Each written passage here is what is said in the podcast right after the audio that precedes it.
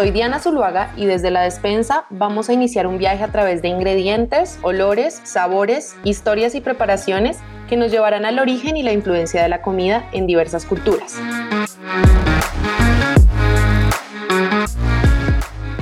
Comenzamos.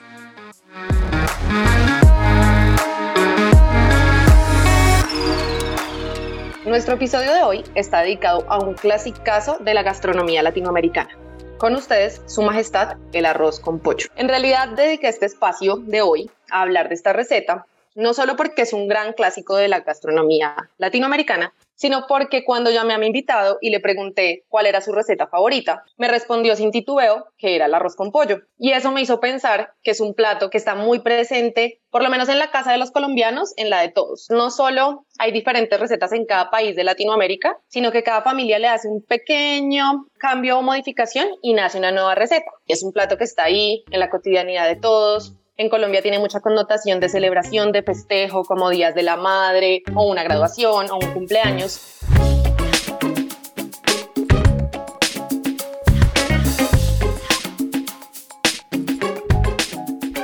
Cuando uno como que indaga sobre los orígenes de un ingrediente o un plato, es muy interesante porque descubre que hay un viaje muy grande detrás de cada uno de los ingredientes y los platos y de cómo se instauran en cierta región. El arroz originalmente, ese arroz con pollo que llegó, digamos, a América Latina a través de los españoles, era mucho más parecido a lo que en nuestra mente tenemos como una paella. El color eh, se lo da siempre el azafrán, en el caso de esa receta original española, y hablamos más como de, de una cama de arroz y una presa de pollo sobre la cama de arroz. Entonces ahí descubrí que hay como unas dos vertientes muy clásicas del arroz con pollo. Una es esta de la cama de arroz con una presa encima y la otra, que es la más común en Colombia, es la que mezcla el arroz, el pollo y otros vegetales.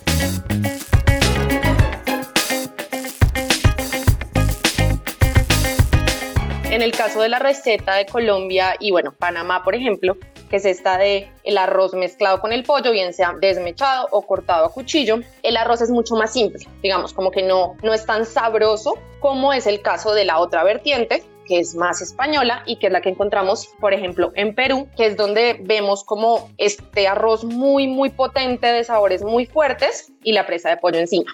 Esta mezcla se convirtió en un súper clásico limeño y viene siempre acompañada con guarniciones como las papas a la huancaína, un clásico también. En el caso de Colombia, por ejemplo, las guarniciones normalmente son plátano, papa, ensalada, varían un poco.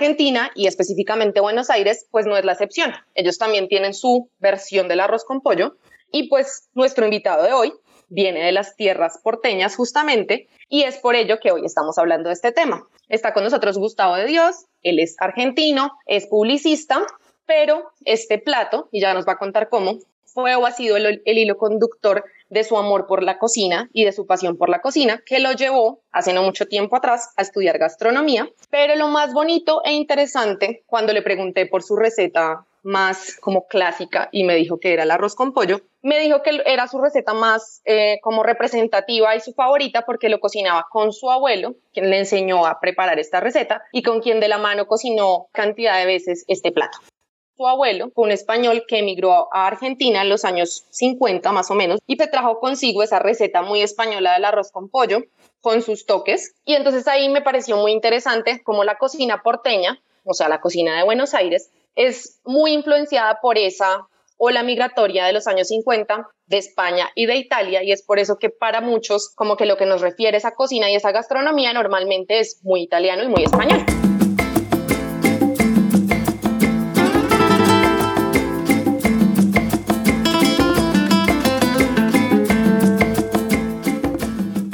Entonces, bueno, Gustavo, muchas gracias por acompañarnos hoy. La despensa es toda tuya. Cuéntanos un poco de ti, cómo llegaste a la cocina, cómo este plato se convirtió en algo tan importante para ti. Hola Diana, ¿cómo estás? Sumando a todo lo que, lo que bien decías, para mí la comida es una manera de, de mostrar diferentes culturas, ¿sí? Ya me pongo a, a pensar que es una manera de expresarnos la comida. Como mencionabas, la gente que, que viene o que migra a otros lugares, ¿sí? trae sus recetas y muchas veces se encuentra con eh, otros ingredientes. Entonces cada uno va adaptando y va modificando esa receta de acuerdo al lugar en el que está. Creo que es una manera de expresarnos, de aprovechar lo que tenemos, de compartir.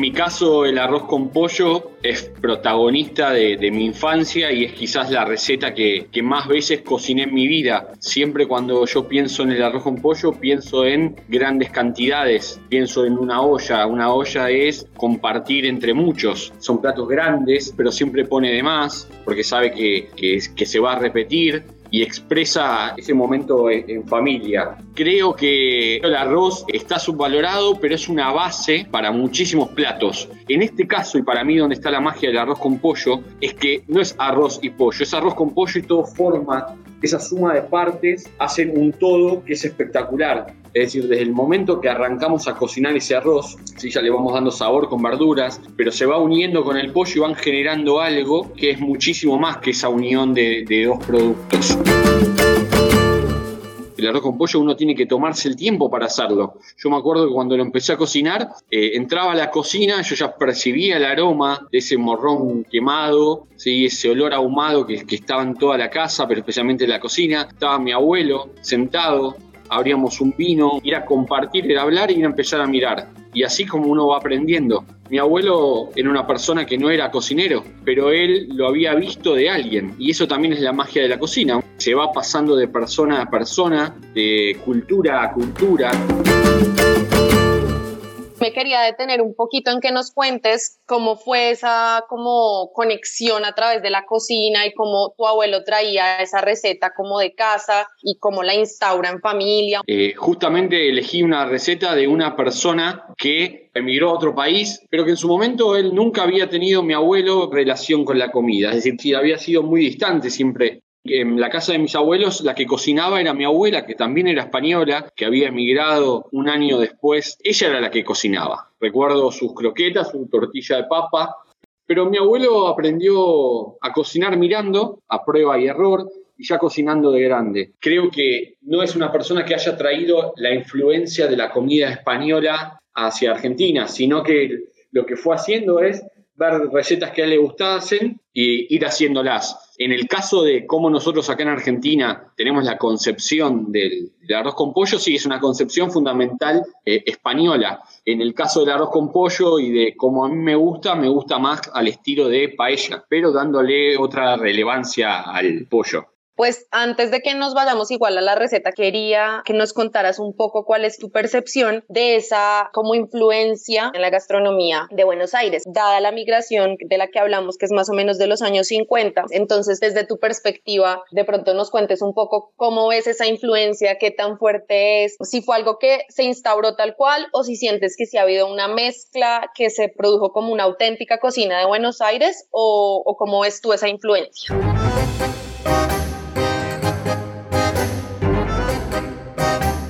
Decías la palabra mezcla y creo que esa es la palabra.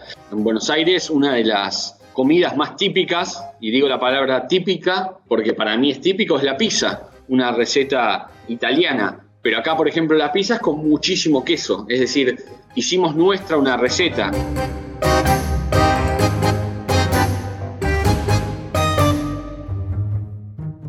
Argentina siempre la comida es la carne, pero tenemos toda una base de, recetas que son base de la inmigración fundamentalmente española e italiana, pero también de otras culturas, de otros países. Según barrios podés ir recorriendo Buenos Aires. Si me imagino un, un tour por Buenos Aires donde podés ver comidas que son representativas de muchas colectividades, pero que a mí me encanta siempre decir que son comidas porteñas, porque en el fondo son comidas que hoy en día, por ejemplo, vemos cocinar por segundas o terceras generaciones o cuartas generaciones de inmigrantes. Entonces, si bien la raíz puede ser europea eh, o asiática, ya son nuestras. Entonces, cuando hablamos de comida argentina, de comida porteña fundamentalmente, hablamos de toda esa mezcla de culturas, pero con la magia que le damos nosotros a esas comidas y con los ingredientes que nosotros le vamos, le vamos agregando. Esa es la magia. Yo el otro día tenía que definir qué era la, comida porteña y creo que tiene una, una identidad propia, una mezcla de técnicas, de ingredientes. Estamos tocando dos cuestiones que van de la mano, la inmigración y la comida. Y justamente hablando de la inmigración y de ese valor, a mí me parece muy interesante lo que dices porque hay una oportunidad que darle a esa comida de inmigrante, entender que nunca va a ser lo mismo y que todas esas modificaciones, lejos de restar valor, pueden sumar valor. ¿Cómo sacamos el valor de las dos culturas al máximo y lo resumimos en un plato, bien sea rescatando las técnicas de un lado y los ingredientes del otro, y cómo eso crea una nueva cocina, ¿no? Cuando, cuando se cuentan con otros ingredientes o cuando simplemente se, se modifican ciertas técnicas. Entonces es muy interesante ver que realmente a lo que nos invita este caso y esta historia tuya particularmente es a encontrar el valor y rescatar el valor de la mezcla y, de lo que surge. Ahora quiero que em, pues entres en la cocina, te pongas tu delantal y nos cuentes esta receta que ya estamos, que no la hacemos más de uno, supongo.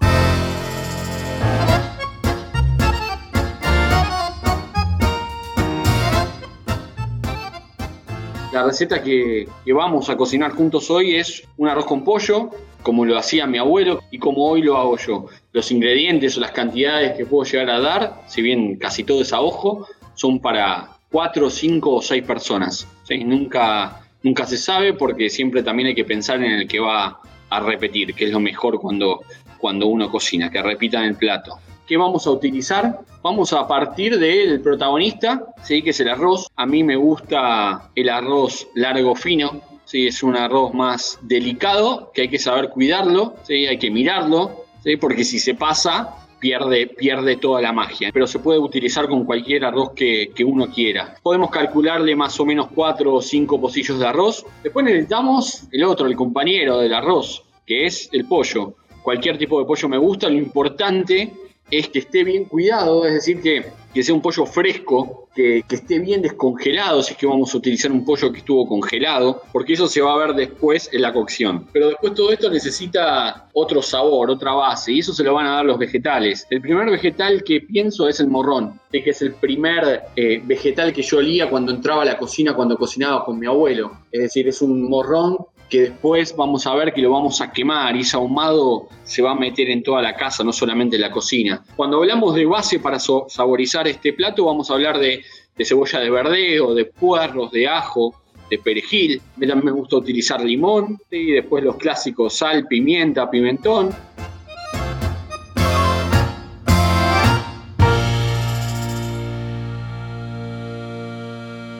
Después otro de los ingredientes importante y protagonista, el azafrán, ¿sí? que va a ser el, el, que quizás aparezca de atrás, pero que va a, terminar siendo protagonista. Y después un buen caldo de verduras o un caldo de pollo que podemos hacer también con las carcasas que no utilizamos. Y después también algún vino blanco para deslazar los sabores. Yo esta vez lo voy a hacer en una paellera, pero también se puede hacer en una sartén grande con altura o en una olla misma Después también necesito una buena olla para el caldo, porque es importante que el caldo esté caliente. Necesitamos una buena tabla, un buen cuchillo que esté afilado. El primer paso, lo que vamos a hacer es, vamos a tomar un morrón o un pimiento rojo, ¿sí? grande, lindo. Vamos a prender la hornalla de nuestra cocina y lo vamos a empezar a quemar. Cuando digo quemar, es quemar, que termine negro, ¿sí? Que ahume toda la casa, que ahume todo el ambiente. Lo que vamos a hacer es ir girando a medida que se va poniendo negro. Después, para pelarlo, lo que pueden hacer es, una vez que está fuera de la hornalla, meterlo en una bolsita de plástico y por la humedad que se genere, eso me va a permitir que la piel se salga. Entonces, ese morrón ya ahumado lo vamos a pelar, bien, le vamos a sacar las nervaduras y lo vamos a reservar. El segundo paso es comenzar por el pollo. Le voy quitando la piel y después lo empiezo a trozar y a quitarle todas las impurezas que pueda tener. Eh, particularmente a mí me gusta que las piezas vayan con hueso al arroz o a la preparación, mejor dicho. Entonces, lo que hago también para equiparar los tiempos de cocción con lo que va a ser el arroz es trocearlo en pedazos pequeños. Entonces, por ejemplo, lo primero que hacemos es separar la pata y el muslo. Tanto la, la pata como el muslo lo podemos cortar a su vez en dos o tres partes. Y después la pechuga también con el hueso, la divido en tres o cuatro partes. Después también utilizo las alas, que las corto. Todo esto para que se pueda cocinar en menor tiempo y quede cocido por dentro el pollo. Luego lo que hacemos es poner a calentar esa paella, esa sartén o esa olla. Yo voy a cocinar con, con aceite de oliva. Lo que vamos a hacer es, vamos a empezar a dorar todos esos trozos de pollo. Lo importante cuando uno dora es que ponemos la pieza de pollo sobre la, sartén con aceite de oliva, que tiene que estar bien caliente, o la paellera que tiene que estar bien caliente, y no tenemos que moverla, tenemos que dejarlo, que tome color, sí, tener un poco de paciencia, y esto hablando de lo que mencionábamos antes de los tiempos, pero tiene que dorarse, es decir, no tenemos que moverlo, tiene que pegarse al fondo y después solo se va a despegar. Una vez que vemos que ya se empieza a despegar, lo giramos, lo damos vuelta y vamos troceando y dorando todo el pollo y luego lo vamos a reservar. Mientras el pollo se va dorando, lo que podemos ir haciendo es ir trozando y cortando todas las verduras. Lo que utilizamos acá es un corte que tiempo después aprendía que, que se llama brunoise, pero básicamente es cortarlo todo en pedazos bien pequeños. Porque queremos que las verduras no sean las protagonistas, sino que sean las que aportan sabor es decir, las que se van a sacrificar por el equipo. Lo que hacemos es trocear el ajo, el puerro, el verdeo. Podemos trocear una mitad del morrón, ¿sí? dejar una mitad del morrón para después, para la decoración. Cuando el pollo ya está todo dorado y reservado, quitamos de esa, de esa paellera, quitamos la, los restos que pueden llegar a quedar, esas impurezas o ese aceite que ya está sucio, lo quitamos, pero no lavamos la paellera. ¿Por qué? Porque vamos a aprovechar todo ese fondo que queda pegado, que es lo que va a aportar sabor. Entonces lo que hacemos es poner de nuevo a calentar, ¿sí? que tome temperatura esa sartén, esa paella. Una vez que toma temperatura agregamos un poco de aceite nuevo y empezamos a dorar los vegetales. ¿Qué es lo que queremos con estos vegetales? Es que no se quemen, ¿sí? que se doren, pero que se empiecen a tiernizar. Vamos incorporando todas esas verduras de a poquito, ¿sí? con paciencia, despacio, no las movemos de entrada, lo mismo que con el pollo, esperamos a que se doren y luego sí las empezamos a mover. Ahí recién le echamos sal. No le echamos la sal antes, porque si no lo que vamos a hacer es que ese vegetal pierda líquido y ese vegetal se termine hirviendo y no dorando. Entonces le agregamos sal, le agregamos pimienta. Cuando vemos que esas verduras ya empiezan a estar, lo que hacemos es empezar a incorporar el arroz. Y acá empieza otro de los momentos mágicos que tiene este plato, que es el nacarado del arroz. ¿Qué es el nacarado del arroz? Es esa especie de sellado superficial del grano de arroz. Lo que hacemos es que sin que se queme, se dore un poquitito por fuera, lo que vamos a ver es que no va a tomar color, sino que se va a poner brilloso. Y eso lo que va a lograr al final del plato es un grano de arroz que quede más duro por fuera, pero que cremoso por dentro. Una vez que, el arroz va tomando brillo, lo que vamos a hacer es desplazar, es decir, vamos a aprovechar todos esos sabores que están en el fondo. Acá a esta altura ya tenemos la, la paellera en este momento y muy caliente. Entonces lo que vamos a poner ahora es un poco de líquido, que puede ser vino blanco, cerveza o mismo un poco de caldo. Lo vamos a tirar sobre la paella y se va a empezar a evaporar el alcohol que tiene ese vino. Se va a empezar a reducir ese vino y va todos esos sabores que estaban pegados en el fondo van a empezar a levantarse.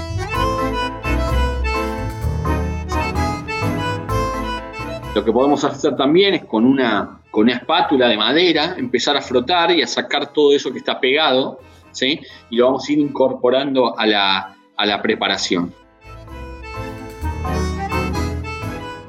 Una vez que ya tenemos los vegetales, el arroz, vamos a ir incorporando las piezas de pollo ya doradas que teníamos reservadas. Lo importante acá es que empecemos a acomodar, no estirar por tirar, sino que empecemos a hacer huecos separando el arroz y los vegetales e ir poniendo todo el pollo para que todo el pollo, en la medida de lo posible, toque la superficie de la paella.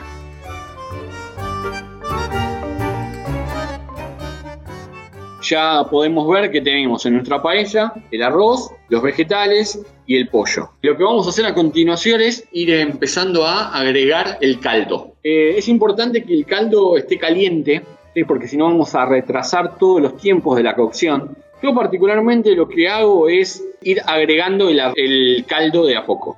Comenzar una primera tanda de caldo a altura del arroz y el pollo, es decir, que cubra todo, no tiene que quedar nadando el arroz y el pollo. Entonces después lo que voy haciendo es agregando, si me lo pide, caldo siempre caliente para no retrasar la cocción. Otra de las cuestiones importantes es reservar un poquito del caldo que vayamos utilizando. Podemos tomar una taza y disolvemos eh, un poco de azafrán en polvo o de hebras y ese caldo con el azafrán lo ponemos en la preparación.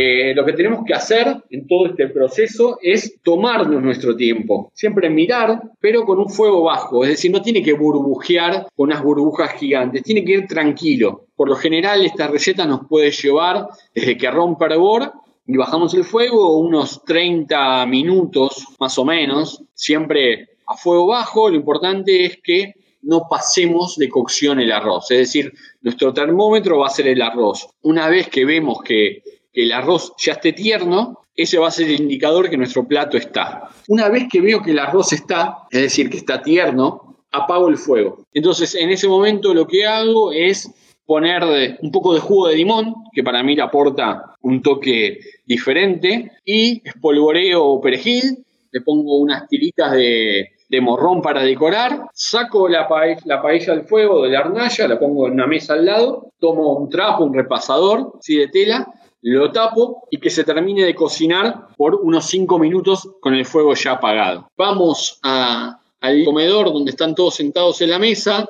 ¿sí? sobre una tabla ponemos la paella en, esa mesa, siempre me gusta que, que la olla vaya a la mesa y lo que tenemos que hacer ahora es servir y disfrutar en familia. Bueno, muchísimas gracias por esa receta que personalmente a mí ya me dio hambre. Muchísimas gracias por compartir este espacio con nosotros, por abrirnos tu cocina y esta historia tan personal con tu abuelo. Y esperamos que aparte de este haya muchos más episodios en los que podamos hablar de esa comida porteña que creo que a más de uno dejó antojado. Gracias Diana y ojalá que podamos pronto compartir otro plato juntos.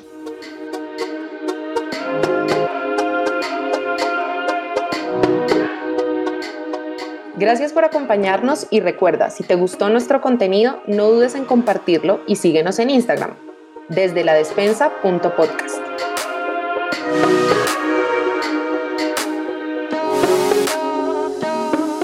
Te esperamos en el próximo episodio. ¿Quisieras escuchar sobre un tema en particular? Escríbenos.